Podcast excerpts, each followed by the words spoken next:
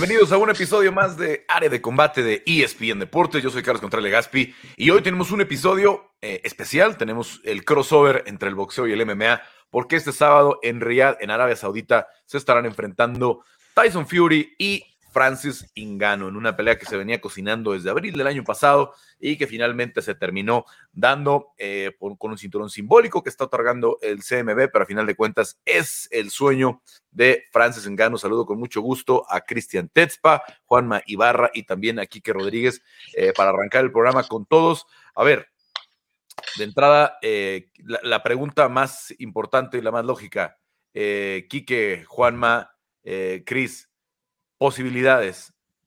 Francis Engano tiene alguna posibilidad de dar la sorpresa. Está con un menos 1400 de favorito Tyson Fury en algunas casas de apuesta.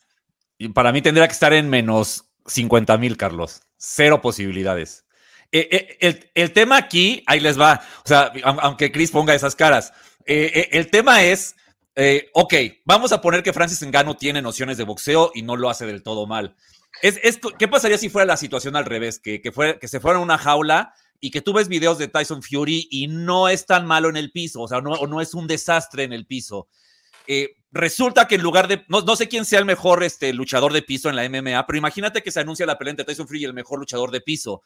¿Qué posibilidades tendría Tyson Fury? Si lo pones con un peleador de MMA de 3, 4 peleas que no es tan bueno en piso, ahí cambia la cosa. Eso es lo que está pasando en esta pelea están poniendo a Francis Engano, que tiene ciertas nociones de boxeo, contra un tipo que es prodigioso. O sea, si lo hubieras puesto contra cualquier otro boxeador, ahí sí podríamos hablar de alguna posibilidad. Bueno, yo estoy, ciertamente estoy de acuerdo con, con Quique, pero Chris no. A ver, Chris, ¿por qué, ¿por qué decías que no?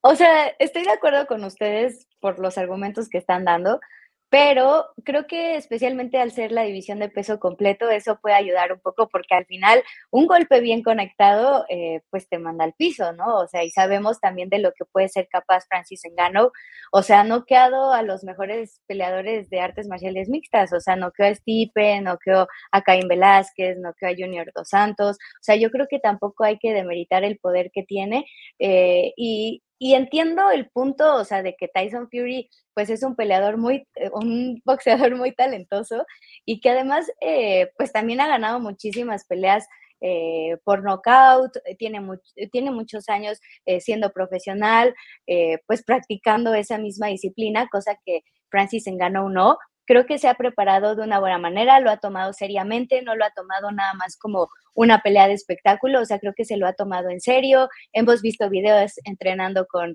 con Mike Tyson, que bueno, o sea, poco, mucho que pueda absorber, o sea, creo que es importante. Y mi argumento principal es la división, o sea, el peso completo, un golpe puede cambiar toda la pelea y creo que por eso es el ingrediente especial que podría ponerlo emocionante y no tan disparejo, pienso yo. Juanma. Es difícil imaginar un escenario en el cual Francis Engano se imponga a uno de los pesos completos eh, eh, con mejor reputación de, la historia.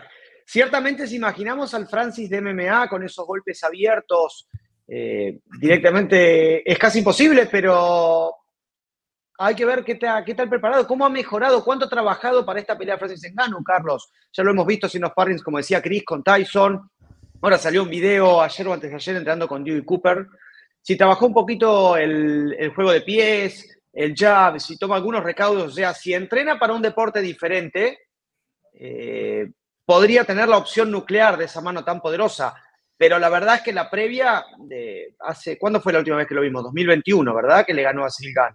22, 2022, hace mucho, va a ser eh, prácticamente casi dos años que no lo vemos pelear en un deporte diferente. Parece difícil y pareciera que Tyson va a jugar un rato, pero está ese margen de duda para ver si puede salir una supermano y si puede haber la mayor sorpresa en la historia de los deportes de combate, que sería un knockout. Ciertamente se ve difícil, Carlos. Bueno, a ver, lo de, Tyson, lo de Mike Tyson, aparentemente, pues es, parte de toda la promoción de la pelea, ¿no? Es, no, es realmente que haya eh, sido su entrenador. Mike Tyson no tiene una gran reputación como entrenador de boxeo, en realidad, ¿no? Este, yo no, yo no lo recuerdo que tenga algún pupilo o que lo hayamos visto en esta faceta, pero obviamente va a, ser, va a tener un gran impacto verlo en la esquina, va a tener un impacto verlo salir al, al, al, a la esquina con, con, con Francis Ngannou. Y hablas de, de, Dewey Cooper y de Eric Nixick, que son los que transformaron mucho a Francis Ngannou, ¿no? Veíamos sí. este estilo tan desordenado que tenía de striking, mucho poder, ¿no? El, el knockout aquel de, de Alistair Overeem, ¿no? Cuando, de dónde sale ese uppercut, quién sabe, ¿no? Eh, muy, muy, con muy, con muy mala estética, digamos, pero con mucho poder. Cuando llegó al Extreme Couture en, en, Las Vegas, empezó a mejorar muchísimo en eso. Es un tipo mucho más paciente, que tiene un buen jab para las MMA, ¿no? Para las MMA y para el peso completo de las MMA. Eh, con lo que dice Quique, a ver, creo que estoy eh, ciertamente de acuerdo porque, y lo habíamos platicado muchas veces desde, desde, el primer careo que hicieron el año pasado, a mí me gustaba Luis Ortiz, me hubiera gustado tal vez Andy Ruiz, ¿no? Me hubiera gustado eh, eh, David Chisora, ¿no? A alguien, ¿no? Sí. Con a lo mejor menos agilidad en el peso completo, sí con el peligro de la pegada, ¿no? Pero que, que pudiera darnos una referencia pues mayor de quién es Francis Ngannou dentro del boxeo. Sabemos que fue su primer amor, que fue el deporte con el que él quería pues darle sustento a su familia, al final se le cruza el MMA, termina teniendo mucho éxito en el MMA, pero eh, es una pelea muy difícil en ese aspecto porque Tyson Fury tiene una agilidad descomunal para el peso completo, ¿no? Eh, lo que hace con la cintura, lo que hace con el cabeceo, cómo se puede meter en la bolsa y evitar que le conecten 10, 12 golpes, es, es de verdad un fenómeno para el peso completo, ¿no? Si estuviéramos hablando, como digo, de otra, incluso hasta un Dante Wilder, yo creo que podría tener más oportunidad por ahí, este, eh, eh, eh, Francis Ngannou, pero ya estamos, claro. ya estamos aquí cumpliendo el sueño de Francis Ngannou, que era lo más importante para él. Para mí, yo lo escribí esta semana en ESPN Deportes, la gran victoria de Francis Ngannou es estar en la pelea, es llegar sí. aquí, es demostrarle al sistema que, que él no era que se salió con la suya, ¿no? Dijera, de lo que dijera UFC, que su UFC le decía, tú no puedes boxear a menos que nosotros te lo permitamos, y él logró salirse de su contrato haciendo una muy buena bolsa y luego tiene un futuro también con unas buenas peleas, al menos en cuestión de dinero en PFL. Entonces, sí, definitivamente eh, íbamos a extrañar la pelea de, de, John Jones, que de haber sabido, por ejemplo, lo que pasó esta semana, tampoco se hubiera dado la pelea de John Jones, aunque Francis Ngannou se hubiera quedado en el, en el UFC, ¿no? Obviamente ya son eh, cuestiones eh, imponderables que se van presentando, pero a final de cuentas, ahí está la posibilidad. Sí, tendrá que ser una mano muy, muy poderosa, tendrá unas ventanas muy cortas, Francis Ngannou, de poderlo conectar. Sí. Yo creo que, que, va a ser una, de, una exhibición muy dispareja. No, bueno, no, no, es una exhibición porque es, es, sí va a estar sancionada, ¿verdad, Quique? Sí, sí, sí, sí, sí está sancionada. O sea, el cinturón es simbólico, pero sí está sancionada por, por una comisión. Y son por la, por, la, por, la Brita, por la, británica, de hecho, en Arabia Saudita. 10 rounds en cuadrilátero de 24 por 24. Sí. ¿No? Entonces, Así algunas es. consideraciones que hay que tomar, porque eso además creo que le da ventaja a Tyson Fury, ¿no? El, con la agilidad que tiene Tyson Fury, con la, con la velocidad que tiene Tyson Fury para esa división. Caminar eh, el ring, ¿no? Tiene mucho espacio, ¿no? El de 20, el de 20 que es el, el, el cuadrilátero de campeonato, le hubiera beneficiado mucho más a Francis Ngannou, ¿no crees? Pues sí, porque tendría más posibilidades de cortar el ring a, Tyson Fury. Y, y, también a mí algo que siempre me ha gustado de, de, Fury es la agilidad mental, ¿no? Si, si él ve que su, que su rival baja tantito la mano derecha, le suelta un jab, ¿no? Si, si se abre tantito la guardia, le clava un upper, ¿no? O sea, es, es un tipo que, que, que, detecta muy bien los huecos que puede dejar su rival en la guardia y, los aprovecha. O sea, sa saca las manos rápido, eh, como dices, es para, para el tonelaje que tiene y para la categoría en la que está, se ve muy rápido. Y de hecho es curioso porque esta cartelera es, es una cartelera eh, con puros combates en peso completo. O sea, de ahí pudieron haber sacado al rival de Francis Engano, de cualquiera de los restantes pesos completos, ¿no? De, de, este, Carlos Takam, de Martin Bacole, está este inglés eh, más o menos novatón. Eh, se, me fue, es la, primera pelea.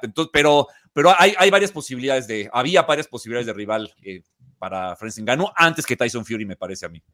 Bueno, se fueron por la gran bolsa porque obviamente ya tiene el, compromiso con PFL. Eh, Francis Ngannou está diciendo que a principios del año próximo estaría peleando ya en PFL, en MMA otra vez de vuelta.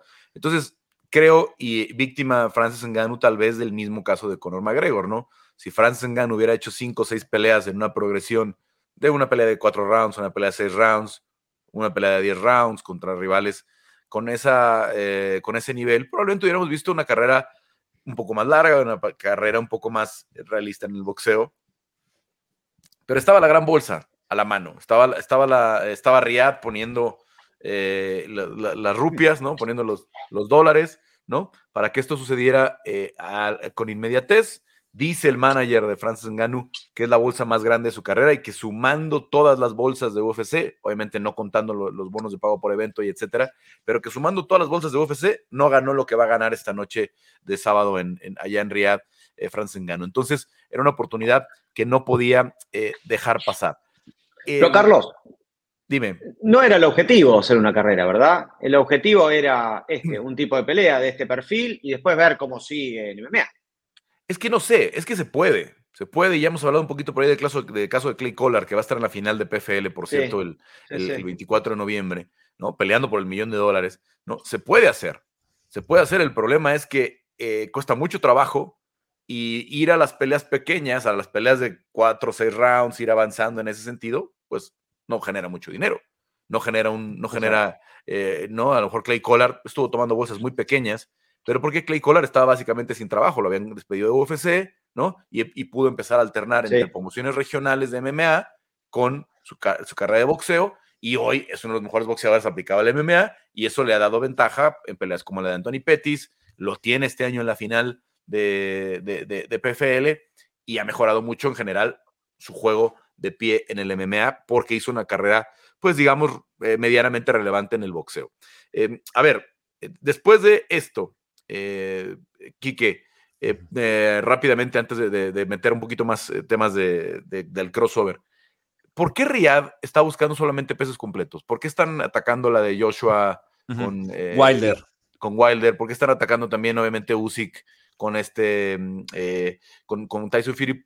¿Qué, qué, qué es el atractivo para ellos del peso completo?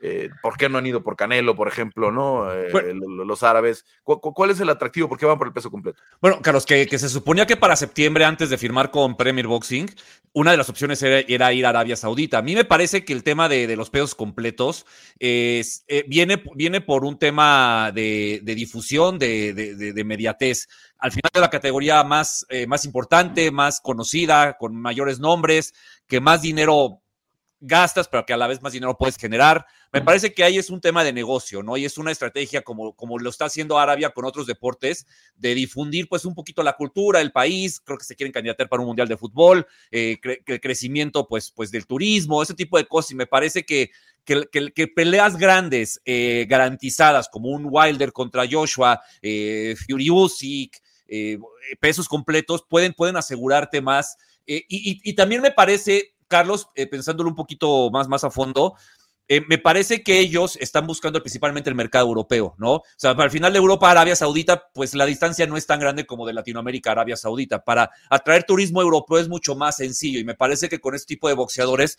pues es más fácil, pues, pues difundir la marca Arabia Saudita y, llevar, llevar, llevar personas de, del continente europeo a, que gasten su dinero en el país oriental.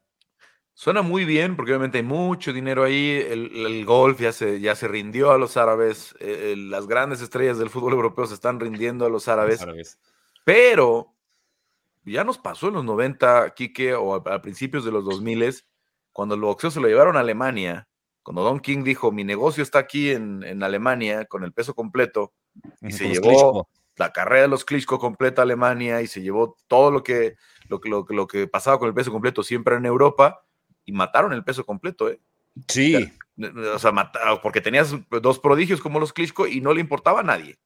No lo veía nadie en Estados Unidos, que es el mercado más grande al final. Pero estamos, Carlos, ahorita hablando de boxeadores ya, ya contrastados, ya hechos, ¿no? Ya, ya figuras. O sea, Joshua, Wilder, llenan, llenan el estadio de Wembley, lo han llenado. O sea, y, y, ese, y, ese mercado que tiene Inglaterra se ha trasladado a este continente. Me parece que ellos son boxeadores que, que, que quizás a diferencia de los Klitschko, que, no eran conocidos y que pues los escondieron en Europa, ya están hechos, ¿no? Y, van a funcionar a nivel global. Me parece que, si te llevas a uno desde un principio Arabia Saudita, probablemente sí no, no, no llegue a tener ese impacto mediático, pero ya pasaron por ese proceso, o sea, por ese proceso de inversión, si lo quieres ver así, y me parece que el retorno final está en Arabia Saudita. Vamos a ver, hay dinero, pero es muy difícil vender pagos por evento a esa hora. Ahora, les pregunto, veamos el top 10 del UFC, eh, eh, Juanma, Chris, Quique, porque ya lo mencionaba por ahí Quique en la conversación. Si le ponemos a Tyson Fury guantes de 4 onzas y lo metemos al, al octágono, eh, ¿con quién sobrevive Tyson Fury? ¿Con quién pudiera tener una Contra nadie. A ver, contra, nadie, Carlos. que no? ¿Que con reglamento de MMA? Sí. yo no he visto nunca a Derek Lewis tirar un derribo. ¿Ni, ¿Ni, con sus 270 libras? No, pero sí patea, 265. en el MMA City hay un límite de 265, pero no creo que le cueste trabajo cortar 5 libras a, no, nada. a Tyson Fury. Patea y patea muy fuerte, Carlos. Patea la pierna adelantada, empuja con las patadas. Me bueno, pero vamos a darle 6, 8 meses de, de, entrenamiento a, a, Tyson Fury. Y pero tuvimos el caso de James Tony y duró menos de lo que podría durar yo ahí arriba. Para mí se, se complica en MMA, ¿eh? A ver, con Sergei Pavlovich. No. a ver. Esa para boxeo estaría buena. A ver, no hemos visto la pegada, nunca hemos visto la pegada de Tyson Fury con, una, con un guante de cuatro onzas, ¿eh? No, no, debe ser devastador. también hay que tomar en cuenta, y con esa agilidad que tiene, o sea, a ver, si hay un peso donde un peleador de MMA, de un peleador de boxeo pudiera sobrevivir, y tiene más chance, es en el completo. ¿No? Porque. Sí, seguro. La potencia vale más, sí, total.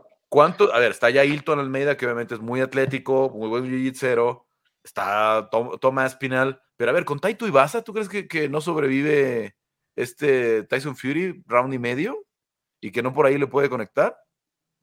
A pues, Y estoy hablando de top las patadas, me han ido las ¿eh? patadas. Estoy hablando de top 10 del peso completo. Claro, va a patear, pero también tendrá que, tendrás que tener básicos de defender pateo de Tyson Fury, ¿no? O sea, y sería como Francis Ngannou contra Fury, ahora. Es el mismo caso de la inversa, Carlos. Yo creo que hay más posibilidades, de verdad. Sobre todo en el peso completo, como digo, y, y con el rival correcto. Si lo ponemos con Tomás Pinal, no hay forma, ¿no? Tomás Pinal lo va a llevar al piso en 30 segundos y lo mete en una Kimura y se acabó la pelea, ¿no? Y eh, Jailton, total. Y Jailton, ¿no? John Jones, obviamente, ¿no? El propio Stipe.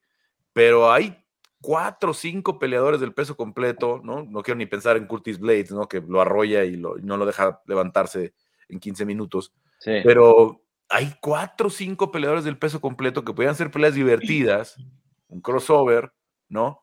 Y por ahí Tyson Fury te da la sorpresa, como hay gente que sí piensa que no la puede dar. Tengo un, tengo un rival. Waldo Cortés Acosta. Ah, eso sería eh, extraordinaria. Digo, Waldo, no quiero mencionar a Waldo porque no es top ten, ¿no? Todavía. No, no, Pero eso, Waldo es un boxeador, básicamente, ¿no? Patea bien, eh, buenas patadas bajas, tiene muy buena resistencia en las piernas. Pero vaya, ahí hay posibilidad. Jairzinho, creo que también. Jairzinho Rosenstruck. O sea, hay muchos pesos completos en el MMA que dependen mucho de su pegada que por ahí se van a defender lucha, que por ahí, pero no, no los ves tirar derribos, no los ves, eh, ¿no? ¿Cuántos nos estamos hablando? ¿Cinco o seis? Y estoy hablando de peleadores clasificados, ¿eh? O sea, ese crossover tiene más en el peso completo, en el peso completo, porque yo creo en 205 libras, en 185, eh, prácticamente imposible, pero en el peso completo sí veo un Tyson Fury, como digo, sobreviviendo round y medio, dos rounds, por ahí con alguna posibilidad, y pegada esta de de la pegada de las 265 libras, pues es, es peligrosa. Eh, a ver, Quique, ¿ves este como un precedente ahora sí? Eh, no quiero yo meter a las, a, las, a las peleas de los influencers, no quiero meter a, a este Jake Paul y a Logan Paul, porque de verdad, pues no, no, son, no son boxeadores de élite, ¿no? Ni, ni, remotamente, eh, ni KSI, ni ninguno de esos que me mencionen. Eh, pero eh, este es un precedente ahora sí, por lo que vimos con McGregor, porque pasó hace ya casi ocho años, seis años, ¿no? En 2017, McGregor Mayweather. ¿Este va a ser un precedente ya? ¿Crees que va a haber más peleas de, ah. de, figuras de MMA pasando? Y estoy hablando de campeones mundiales. Un campeón mundial de MMA pasando a, a, enfrentar a un campeón mundial de boxeo.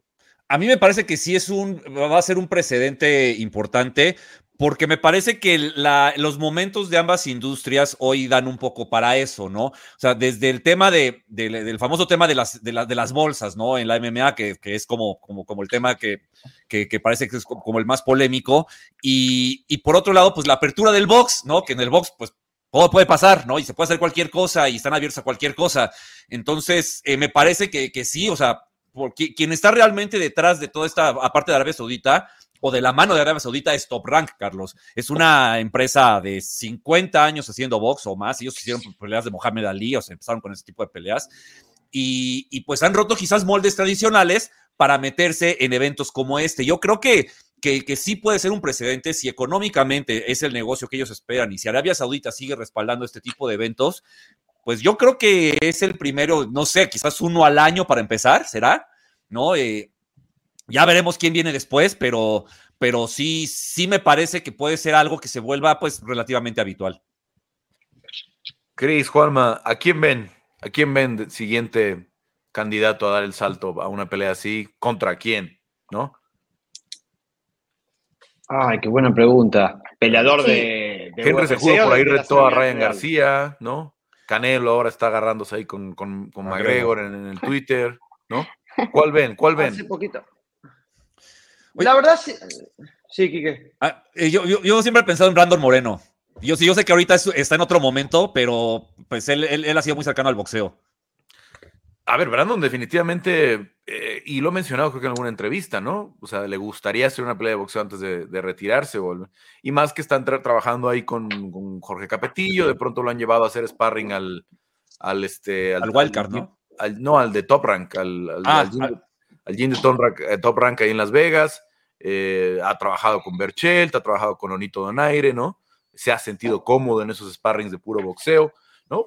Vaya, si le acomodas la pelea correcta, ¿no? A, Brandon, eh, con Ryan García en 130 y tantas libras pudiera ser. Carlos, vos sabés que yo lo veo a John O'Malley en un futuro, incluso con Ryan, me gustaría, y lo escuché en el podcast de él, hablando con el entrenador Tim Welch, yo honestamente lo veo ganador a Ryan ahí, no lo veo a John, pero lo escuché muy convencido, decir que en un momento va a pasar, que está hay gente trabajando para eso, que quiere solidificar su campaña, su, su título de MMA y después dar un salto. No sé, pero en la manera en la que lo escuché hablar le creí. Tú, Chris, a ver, dice Juanma Sean, ahorita comentamos de eso, pero tú, Chris. Híjole, no sé. Se me ocurre un Max Holloway, tal vez. Algo parecido a lo que sucedió con José Aldo, pero no sé contra qué, qué boxeador podría tener cierta oportunidad en esa división. Bueno, es que Max pudiera pelear eh, hasta en 154 libras en, boxeo y, y, hay, muchas, este, hay muchas posibilidades abiertas en 154, ¿no? Tiene ese margen de pelear desde 145, que es su división natural en MMA, hasta, hasta un 154, que es una división que tiene mucho, mucho potencial. Yo creo que si hay quien pague, si no está en riesgo la venta del pago por evento, si no está eh, supeditado, porque a ver, vamos a ser realistas, los 4 millones, 4.3 millones que reportó Showtime en su momento que vendieron McGregor y, y Mayweather no se van a repetir. Sí. No, no, eh, ni, no, nada. Ni, ni, remotamente, na, y nadie en el boxeo los va a vender, ¿eh? ya, no. ya para ser, ser, realistas, ¿no? O sea, ni siquiera poniendo a Canelo con Spence, ¿no? Este, nada así, este, nada, eh, perdón, con Crawford, o sea, nada, nada así loco, loco, este, eh, podríamos pensar que se van a repetir esas épocas de los 4 millones de, de, pagos por evento, pero eh, por ahí creo que si un Riyadh o un Abu Dhabi o algún gobierno de estos que, que, busca, como dicen, la promoción turística, que buscan que, que entre dinero por visitas al país, pues si la garantizan, ¿no? Y alguno de estos peleadores está libre, ¿no? No me sorprendería porque tienen gran atractivo y, y, es el crossover de traer a los fans del MMA y traer a los fans del boxeo.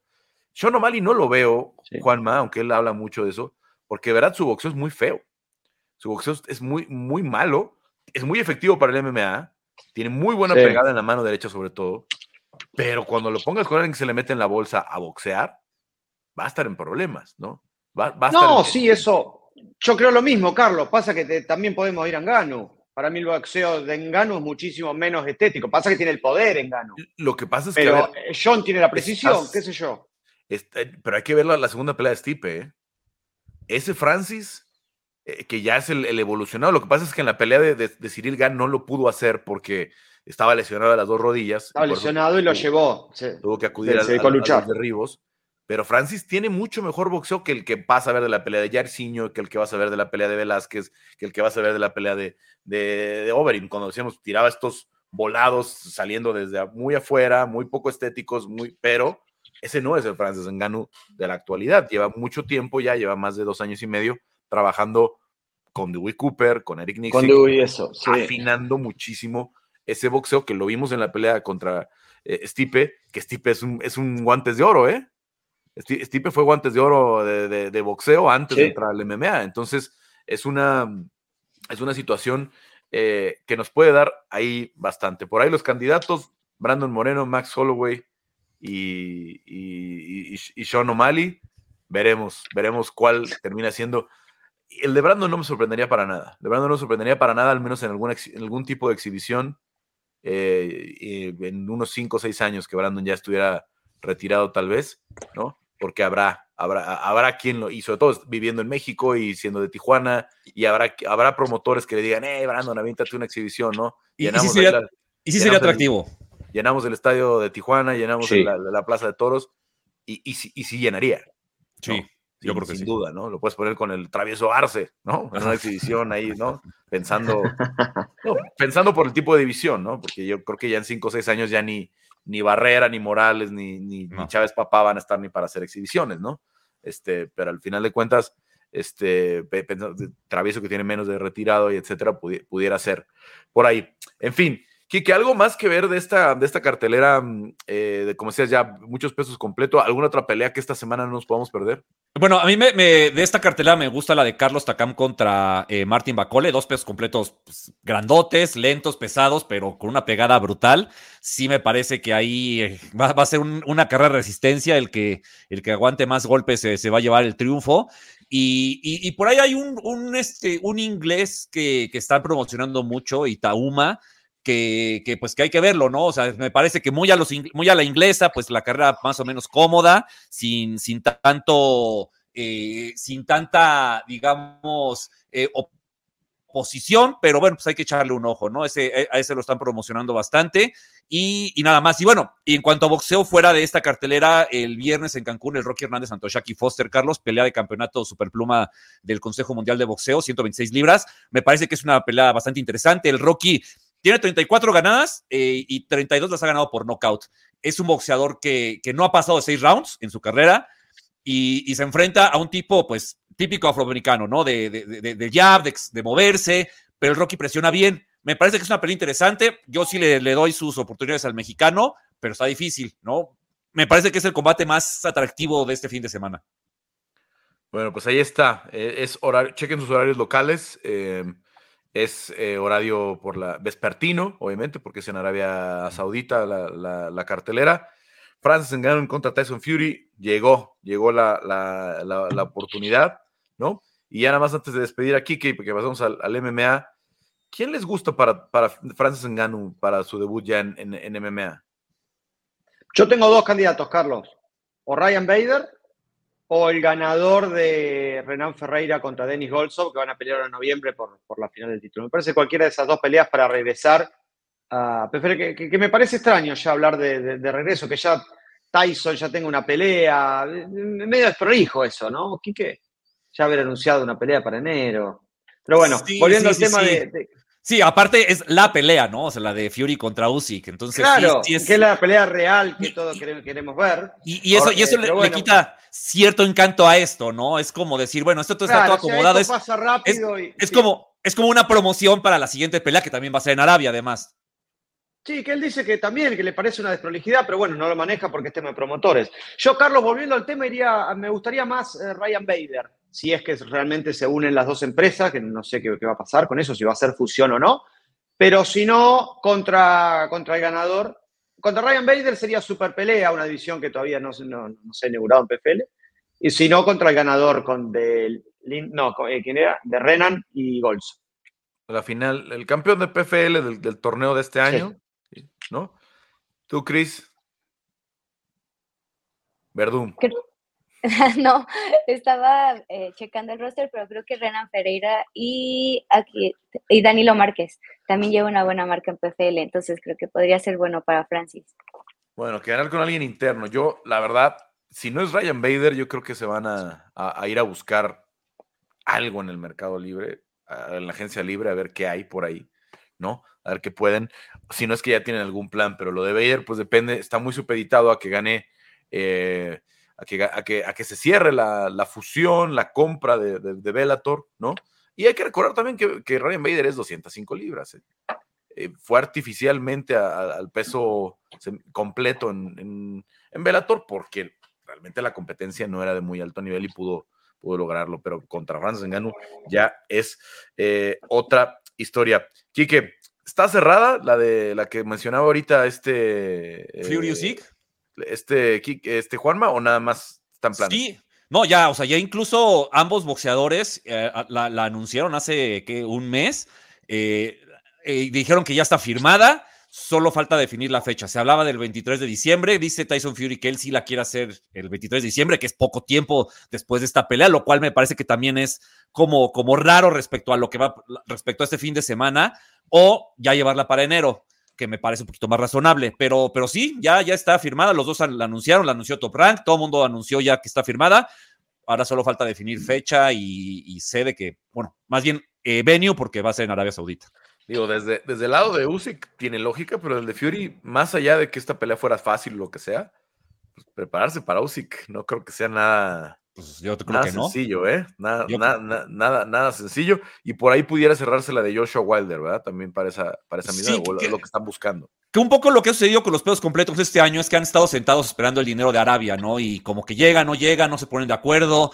Eh, iban a pelear eh, Wilder contra Andy Ruiz, pero Andy Ruiz pidió mucho dinero, no se lo dieron. Entonces, sí me parece que haya hecho un poco de ruido el tema de Arabia, ¿no? Porque, pues, bien grandes bolsas, pero no terminan de llegar, ¿no? Entonces pues, pues eso. Y, probablemente lo que estarían buscando es que estas dos peleas, Wilder, eh, Joshua y Usyk Fury, se hagan en la misma cartelera. Bueno, pues gracias, Quique. Regresamos contigo la, próxima semana a ver qué fue, a ver si tuvimos show, a ver si tuvimos la, sorpresa más grande en los últimos años. que haya sorpresa, que se ponga divertido. Sí, estaría padre. bueno, vamos a ver, vamos a ver. Gracias, Quique. Eh, nos quedamos un ratito más, Juanma, eh, Cris, para platicar pues de, lo, a ver, obviamente este programa era para platicar del resumen de UFC 294, pero primero tenemos que hablar de los cambios, ¿no? Giri Prohaska es el nuevo evento estelar de eh, UFC 295 en contra de Alex Pereira. Y la pregunta, ¿es mejor, igual que hace dos semanas, es mejor pelea como entretenimiento, como el deporte? ¿Es mejor pelea Tomás Pinal contra Sergei Pavlovich que Stipe Miocic en contra de John Jones? Sí. Dale, dale vos, Cris, dale vos, Cris, que ya empezaste a hablar con la cara. Dale vos. No, iba a decir eh, opinión impopular, pero sí, yo estoy de acuerdo con Juanma. O sea, creo que eh. em, en cuestión deportiva, eh, creo que es más competitiva esta pelea, o sea, también tener a Pavlovich que está invicto, que ha finalizado a todos sus oponentes por nocaut, el tener a un Tomás final que es muy carismático, que te da mucho, pues en las conferencias, y que además eh, tiene un buen récord y se ha visto bastante bien, también es un peleador súper finalizador, creo que te da más en el ámbito deportivo que lo que nos pudo haber dado John Jones contra Stipe. No estoy diciendo que fuera un mal combate, sin embargo, John Jones pasó más de un año sin pelear, ahora van a ser como año y medio, tal vez un poco más, y Stipe Miocic, pues que también lleva mucho tiempo sin verlo en la acción, ¿no? Entonces, quién sabe lo que hubiera podido suceder, yo creo que hubiera sido una victoria para John Jones, así que eh, deportivamente hablando, creo que sí es mucho mejor pelea esta. Juanma. Lejos, Carlos, sin meternos en las arenas movedizas de lo que es el dinero invertido en promoción, en difusión de la pelea y demás, que tal vez si sale algún directivo de UFC acá con nosotros nos diría, y no, teníamos esta pelea que nos iba a dar más rédito. Seguramente que sí, Carlos, pero llegan dos de los leones, dos de, dos exponentes de lo que van, va a ser el peso completo a partir del año que viene o a partir del segundo semestre del año que viene, Carlos. Con dos chicos, paradójicamente estaba preparando unas notas para, discutir después con Cris eh, eh, teniendo en cuenta el material para lo que se viene para 2.95, dos peleadores que tienen récords libra por libra, chicos, eh, en, volumen de golpes, en diferencial de golpeo, no solamente en el peso completo, sino libra por libra. Encabezan casi 8 golpes por minuto, que eso es una cantidad enorme. Va a ser un duelo técnico que a mí me resulta fascinante porque dos strikers, dos peleadores de volumen como Tomás Pinal y Sergei Pavlovich, con mayor diferencia de golpeo, porque son líderes en diferencial de golpes. Es una pelea de, unas variantes técnicas enormes. A mí me interesa muchísimo más, Carlos, va a ser a otro ritmo, va a ser muy rica en matices, porque Tomás Piral le suma la velocidad, la capacidad de llevar la pelea a la lona, contra hoy el peleador más peligroso de las MMA, como es Sergei Pavlovich, que viene con seis triunfos con seis knockouts al hilo. Para mí, en matices, Carlos, es más atractiva esta pelea. Hay un mal síntoma por ahí, ¿no? Que, que, que ya en cómo se da la negociación y todo esto, entendemos que Stipe Miocic ya solo está interesado en pelear con John Jones, ¿no? Entonces, em, ¿cómo estaba Stipe? ¿En qué condiciones estaba Stipe? Eh, entiendo que para él no tiene ningún atractivo un cinturón interino, ¿no? Eh, y Daina lo dijo también. En serio, faltarle respeto, no tiene sentido. Están todos en la misma página. Sí, eh, pero había soluciones, ¿no? Entiendo que no van a despojar a John Jones, ¿no? Pero si defendió en el mes de marzo, si ganó en el mes de marzo y no va a estar ni siquiera para el mes de marzo, pudieron haber hecho lo de, lo de Giri Prohaska, pudieron haber hecho lo de Yamahal Hill. A ver, con la pena, Johnny, eres a toda madre, eres el campeón, eres el mejor de todos los tiempos, pero necesito un cinturón absoluto. Sí, priorizarlo como primer retador cuando él pueda volver. Cuando el día que regreses vuelves a pelear por el cinturón, te vamos a dar tus puntos de pago por evento, te vamos a pagar como si fueras el campeón, como lo están haciendo con Giri Prohaska, ¿no? Le, dan, le están dando su respeto de condiciones de campeón, aunque llega un cinturón que está vacante. Giri Prohaska, ¿no? Pero él, él es el que está siendo tratado como el campeón, porque él fue el que tomó esa consideración y dijo, aquí está mi cinturón, yo estoy fuera un año, ¿no? Eso debió, debió haber pasado en esta ocasión y a lo mejor podías mantener a Stipe contra Pavlovich, ¿no? Y con Stipe con la posibilidad de ser campeón, ¿no? y, mantener esa posibilidad, porque hoy es muy difícil explicarle a la gente cómo vas a hacer Stipe contra John el próximo año con el cinturón absoluto de por medio, porque no, o, sin cinturón de por medio, o tendrás que inventar un cinturón simbólico, porque no puedes tener un campeón interino y de todas formas hacer un absoluto y, al interino dejarlo. Bueno, ahí, ahí, aguanten un ratito, ¿no? Eh, porque además habla de White de ocho meses, pero esa lesión es muy complicada. Hay que ver cómo evoluciona John Jones en, cinco o seis meses después de la cirugía, cómo está, si ya está capacidad, capacitado para volver a entrenar. Lo más probable es que John regrese hasta el año que entra a estas alturas hasta la cartelera de Madison Square Garden. Sí, para, para no correr riesgo de lo que pasó con Dominic Cruz y con Renan Barao, Carlos, eso del cinturón interino, que se defiende dos veces, que hay tres lesiones en el medio, está frenando la división durante un año con todas estas bestias llegando atrás, con Jailton, con los dos peleadores ahora. A ver, es que si Jailton gana, ¿qué va a hacer con Jailton? Sí. Igual me parece que le falta a Jailton un par de peleas, Carlos. Del top, ¿contra quién peleó nomás? Contra Jairzinho. Viene dominando, pero pero a ver, si, si, si somete también en, el primer round a, Derek Lewis, que me parece una posibilidad grande, ¿no? Eh, ¿Qué, le vas a poner? ¿A Taito Ibasa? ¿Qué le vas a poner a, a, este... A, a Curtis. A Curtis Blades. ¿no? A Blades, que era, era la opción, ¿no? Curtis Blades. Sí, pero y no muchos más, ¿eh? eh, eh yo, la verdad... Sí, bueno, Curtis va a ser estelar ahora. Si, si, si este Jailton gana, yo lo quiero ver contra el ganador de Spinal, de Aspinal con, con Pavlovich. ¿Y qué vas a hacer? ¿Va a ser un cinturón interino defendido o...? Eh, sí, entra en una posición difícil, sí. ¿No? Entonces, a ver, se abren dos ventanas. Una muy buena que pudiera ser, si gana eh, este mm, Aspinal sobre todo, que es el que tiene una popularidad tremenda, ¿no? Es el que eh, y, tiene un mercado gigantesco detrás de él, que es el mercado inglés. Puedes llevar a Stipe a hacer un pago por evento a Londres, ¿no? Por el cinturón ya absoluto. Es decir, a ver, ya despojamos a Johnny. Johnny va a regresar en algún momento, ¿no? Va a tener su oportunidad, pero hay el cinturón absoluto de por medio aquí en Londres.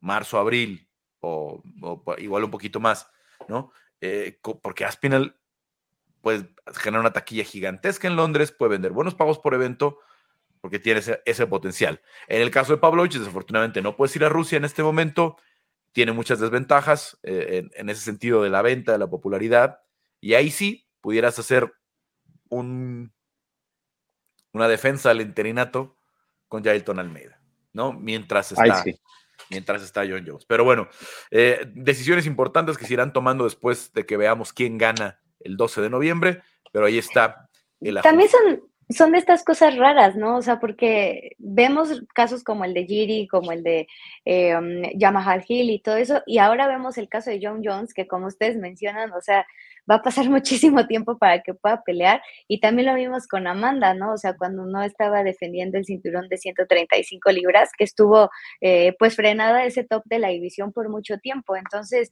eh, creo que hay mucha consideración como a estas grandes figuras, pero estoy de acuerdo con Carlos, o sea, creo que también en un punto la empresa debe decir, bueno, esto también tiene que avanzar, los demás también tienen oportunidad y también hay peleas que a lo mejor no te van a dejar el dinero que podría dejarte John Jones, pero si tampoco está peleando, tampoco te está dejando dinero, entonces tienes a un Thomas Final que lo llevas a Londres, que vende toda la taquilla y que además podrías tenerlo como campeón absoluto.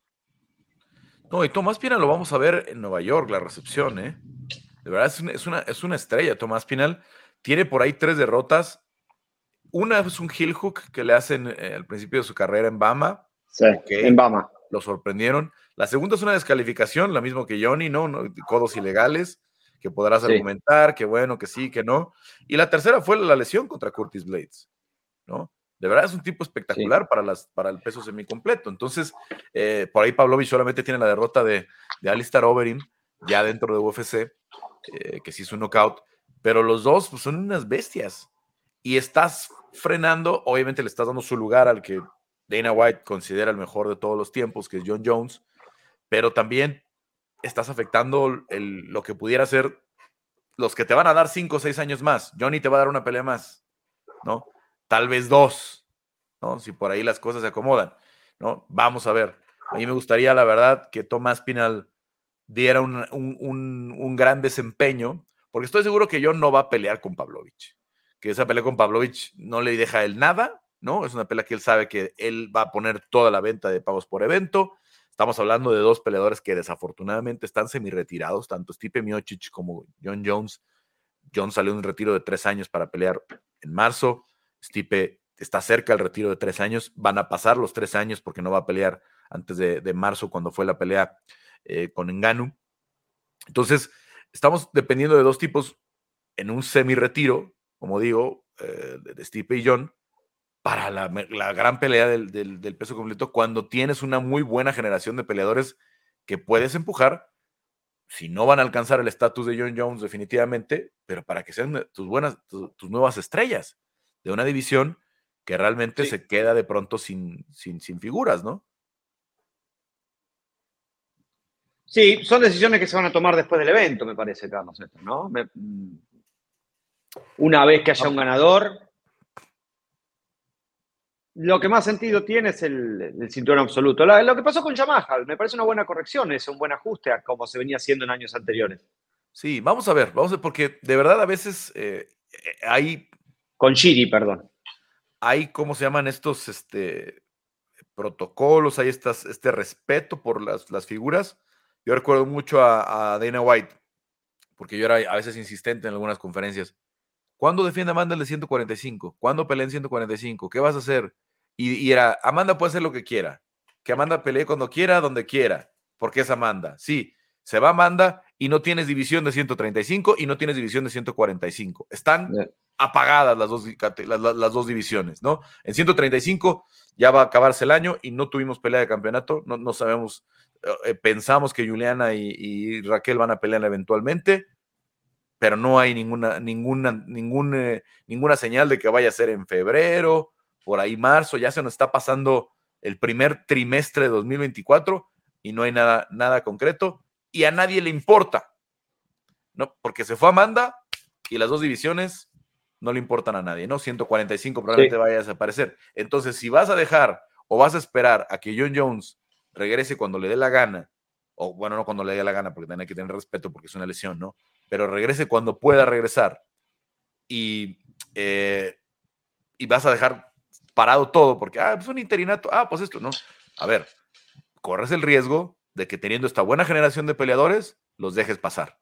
Los dejes pasar y en una división que nunca ha tenido estos tipos tan virtuosos, sobre todo como Yailton y, y Aspinal, ¿no? Buenos, buenos con las manos, con poder, ágiles, rápidos, con buen piso, con buen juego de sumisiones, es muy poco común, ¿no? Muy poco común. Si hubiéramos tenido a Velázquez más años, probablemente hubiera dejado un antecedente, ¿no? Buen luchador, rápido, ágil, buen boxeo, pero desde Velázquez no habíamos tenido algo así. ¿no? Son, siempre la pegada, siempre el peso completo. En fin, así 295 eh, va a ser, creo, una buena cartelera de todas formas. Se están reajustando por ahí los, la cartelera estelar. Eh, sigue Diego López en la cartelera estelar, sigue Lupi Godínez en las preliminares y eh, Kevin Borjas también para abrir las preliminares tempranas. Buena presencia latina. Vámonos a UFC 294, ya para no darle muchas vueltas al asunto. Chris, Juanma, a ver, eh, ¿Les sorprendió? ¿Los decepcionó lo que pasó con Alexander Volkanovski? ¿Cómo vieron la pelea contra Islam Makhachev? Eh, Cris, no sé si Yo, em, ay, sinceramente yo pensé que iba a ser una pelea un poco más larga. No me decepcionó, o sea, pues para nada. Yo creo que al final, pues Islam Makhachev eh, más bien trabajó muy bien durante todo este tiempo para mostrar el poder, porque él lo decía, o sea, yo quiero que la gente sepa que soy contundente, que tengo ese poder finalizador, que aunque lo había hecho ya en otras peleas, a lo mejor no se le había reconocido como tal. Y creo que una de las motivaciones más grandes de Islam era justamente terminar a Volkanovski. ¿Por qué? Porque la pelea pasada fue una decisión muy cerrada en la que muchos consideraron que Volkanovski había ganado. Entonces, salir prácticamente a arrancarle la cabeza era lo que quería hacer Islam. Finalmente lo consigue. Nunca habíamos visto de esta manera a Volkanovski. Em, también mucho respeto entre ambos, ¿no? O sea, creo que eso también te habla de la calidad de peleadores que son eh, Volkanovski por haber tomado la pelea 11 días, o sea, porque al final, aunque sea un peleador que se mantiene entrenando, que está preparándose, que todo el tiempo a lo mejor tenía esta revancha de Islam en el radar, eh, o sea, vaya, él estaba ya pensando en hacer otra defensa del cinturón de 145 libras, entonces hay que hacer los ajustes necesarios, pero tampoco hay que olvidar que para Makachev fue la misma situación, o sea, porque él también tuvo que reajustar para un rival diferente, ya se estaba preparando para Charles Oliveira, y creo eh, que sí tenía muy medido lo que podía hacer Volkanovski, la manera en la que Volkanovski podía atacarlo y ser efectivo, y creo que en esa forma Islam trabajó de una excelente forma y pues al final esta finalización en el primer episodio que creo que sí fue sorpresiva eh, para, la, para la mayoría, no sé si a ustedes les sorprendió o también les pareció como algo que podía pasar tan rápido en la pelea. ¿A ti te, sorprendió, Juanma?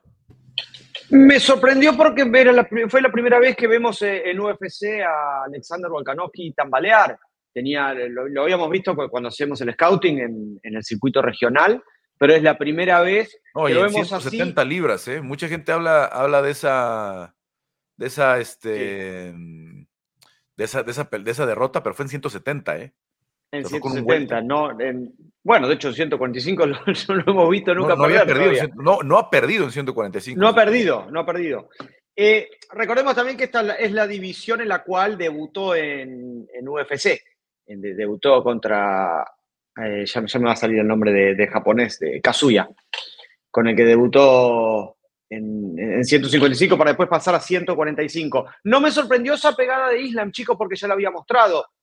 La vimos contra Gleison Tibau en, el knockout que tuvo en menos de un minuto. La vimos contra Alex en el primer round cuando lo derriba de un golpe con un gancho de derecha, después conecta esa patada al cuello de Alex, pero no logra, no logra derribarlo.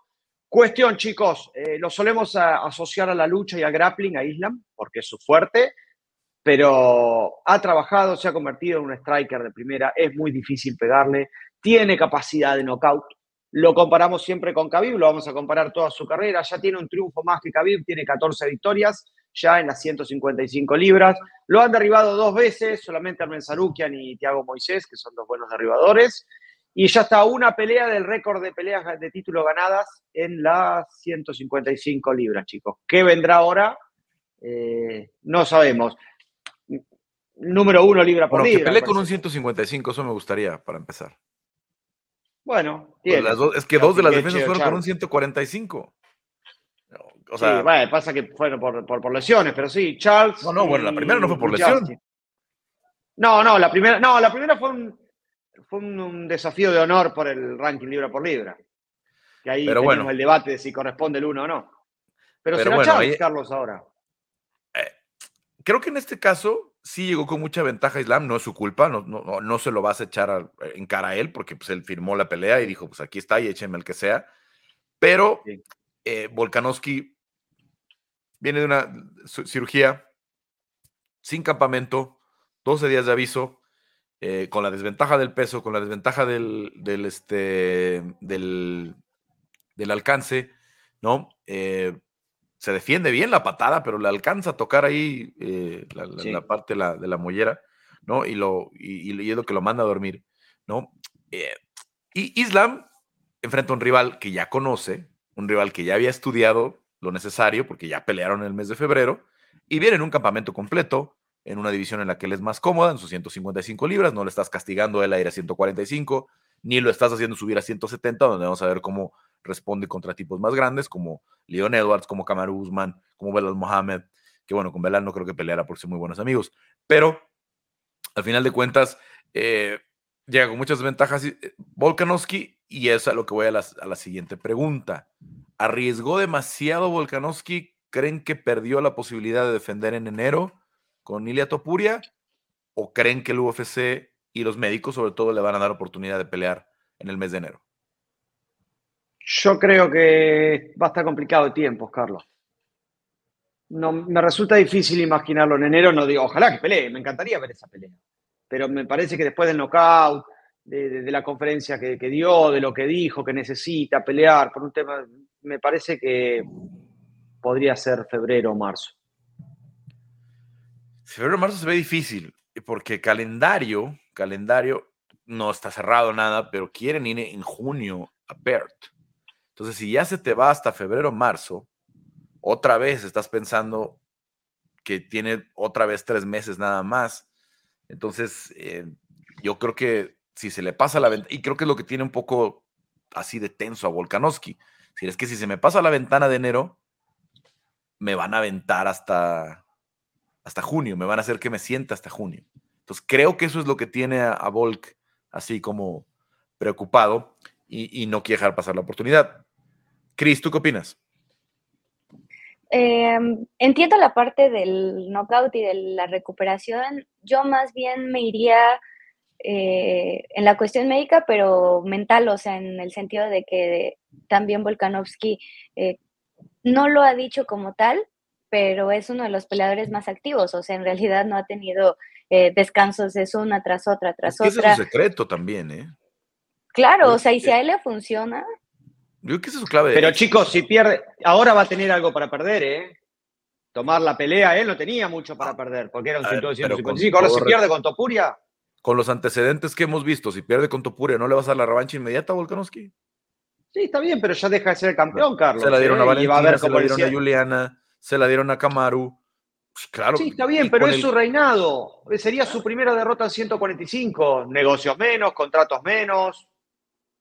Pero quedarse para él parado seis meses, porque a ver, tampoco te garantiza que si, se, que, si dejan que pelee Volkanovski contra, perdón, Topuria contra Holloway, tampoco te garantiza que no va a perder contra el ganador Topuria contra Holloway cuando él regrese. Ah, no, no, no, no, eso de ya. No, estamos hablando de, pelear ya en enero el riesgo de perder ahí está, eh, latente, ¿no? Sí, seguro. Holloway algo tendrá que haber aprendido después, después de cuatro peleas y Topuria es un reto diferente, cualquiera de los dos. Entonces, la garantía de que va a ganar la siguiente pelea no la tiene. No, no, eso de ya. No, hablamos de apurar todo para pelear en enero. Yo no creo que, esté apurando tanto. No creo que esté apurando tanto porque él sabe desde julio que va si no tenían estudiado Topuria, ya lo estudiaron. Ya llevan varias semanas, sus coaches al menos, él, viendo a ver qué retos nos puede traer este chaparrito que, que tiene la misma estatura que Volkanovski, que no es el, no es, no es Holloway, no es Rodríguez, tiene buena lucha, tiene buen jiu-jitsu, eh, tiene muy buenas manos, muy buena pegada, un boxeo muy fajador, muy estilo mexicano, como, como lo dice él, ¿no? El, propio Topuria. Entonces, e, es una, eh, es una oportunidad a lo mejor que no puede dejar pasar él de mantenerse activo porque se le puede ir mucho tiempo. Verán, vemos, depende mucho de los médicos y de que alguien en su equipo le diga, sí, Alex, vamos, o sí, Alex, hay que esperar, ¿no? O sea, se ve, se ve complicado. Bueno, eh, a esperar, a esperar, a esperar, porque está en un protocolo todavía de conmoción. Al menos unos 10, 15 días no creo que tengamos noticias de cuál es el, el futuro de esa división, aunque ya entiendo que está activado el plan contingencia de Max Holloway, ¿no? Que ya le preguntaron a Max, podrías pelear en enero. Y además, Max es adorado en Canadá. Si, no hay, si hay un peleador que pudiera ser tratado como local en Canadá, es Max Holloway. Entonces, si estás pensando Más en, en Toronto, Sí, el 20 de enero, no hay más. Holloway contra Topuria agota las entradas en un día y si le pones por ahí otra pelea de campeonato, por ahí alguna pelea femenil, eh, si, eh, si, le pones, ya va a estar Mikey Madot en la cartelera estelar, ya vas haciendo una cartelera muy, muy sólida. A ver, ya nada más para cerrar, porque sé que ya están un poquito apretados de tiempo. Kamaru Usman contra eh, este Hamzat Chimaev.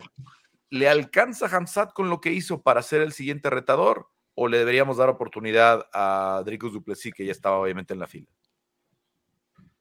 Le alcanza, Carlos. Yo creo que le alcanza. Hay por ahí algunos reparos al tema de cardio, que es verdad. Eh, lo que pasa con Hamzat es que es un poquito víctima de la expectativa que, que, genera con su estilo de pelea en los medios, en los fanáticos, lo que es su personalidad pintoresca, lo que es en las conferencias de prensa, la entrada misma, la energía con la gente al octágono, la hemos visto pocas veces.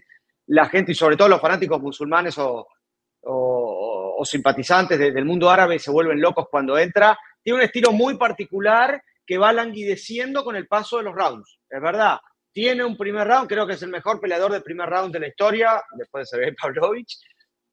Eh, va languideciendo, hacerle una pelea táctica, estratégica, una pelea a los John Strickland puede complicarlo en cinco rounds, parecería difícil imaginarlo en el cuarto, en el quinto, pero los primeros rounds es avasallante. Dispara derribos con muchísima potencia desde distancia de striking, Carlos.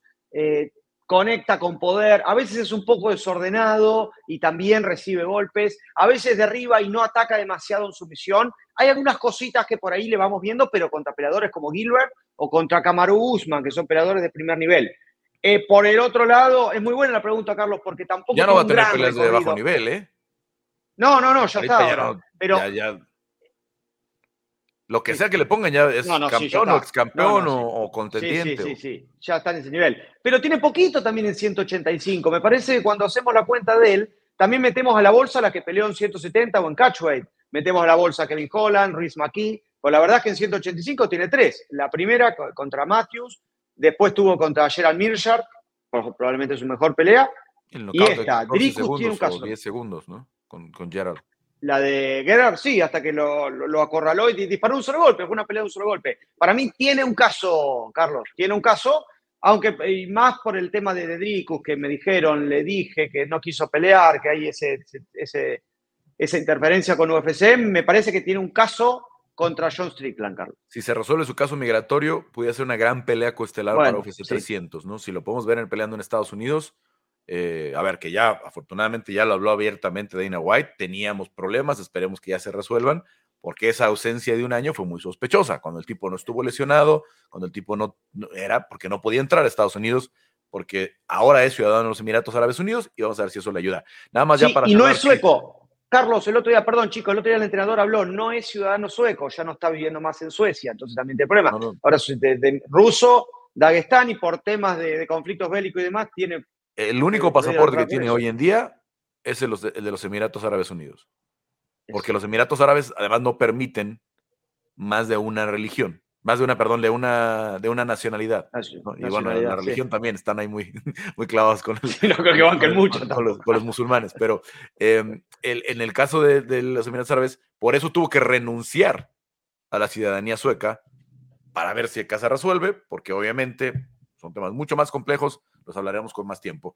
Eh, Cris, ¿tú qué opinas? ¿Makhachev es el siguiente retador? Perdón, creo, eh, Hamzat.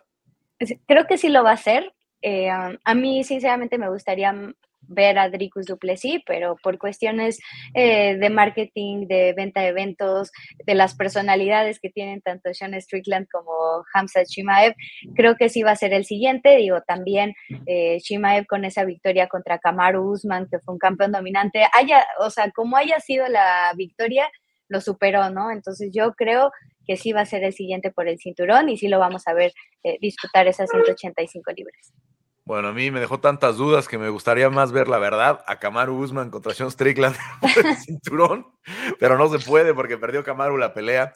Eh, a final de cuentas. Vos sos un padre muy exigente. Vos sos un padre muy exigente. Se repite, ya. se repite. Juanma, tres tarjetas diferentes. Dos jueces vieron ganar el segundo round a Kamaru. Y dos jueces vieron ganar el tercer round a Kamaru, ¿eh? Y para saber qué reglamento leen, Carlos. ¿En Estados Unidos hubiese sido la misma tarjeta? Yo creo que no es ninguna locura, ¿eh? A ver, si dos jueces vieron ganar a Kamaru el, segundo y dos jueces vieron ganar a Kamaru el tercero, el primero no hay duda, es un 18, está bien, ¿no? Pero si dos jueces vieron ganar a Kamaru el segundo y dos jueces vieron ganar a Kamaru el tercero, esa pelea para mí, la tarjeta lógica es la del empate, que hay una tarjeta que vio así, hay, hay un juez que lo vio así. Entonces, si hubiera sido empate, no sé qué hacemos, ¿no?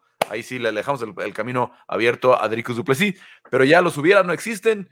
Eh, Hamzat ganó y si tiene posibilidad de ir a pelear a Estados Unidos o si esa pelea la pueden hacer de estelar en el evento que anunciaron para Arabia Saudita en el mes de marzo, tendría toda la lógica que sea eh, Hamzat Chimaev contra Sean Strickland si es que a Sean lo permiten entrar a Arabia Saudita. Porque también, también es una complicación. es un juego geopolítico. Acá lo deportivo es una, parte más nomás. No, es que no me quiero ni imaginar las cosas que va a decir eh, Sean Strickland desde que le ofrezcan, desde que le digan, no, quieren que vaya con los árabes y de ahí lo que le se pueda soltar su boca. No lo quiero ni, imaginar, no lo quiero ni imaginar. Pero bueno, gracias. Lo tengo que abandonar. Gracias, Chris. Gracias, Juanma. Ah, eh, nos vamos la próxima semana. Platicamos, obviamente, lo que viene para UFC 295, para lo que viene para Sao Paulo, también las posibilidades de Yailton Almeida. Gracias a Damián Delgado, que estuvo en la producción, a Kike Rodríguez, que nos acompañó en el tema del boxeo. Yo soy Carlos Contreras Gaspi. Nos vemos la próxima semana aquí en el área de combate de ESPN.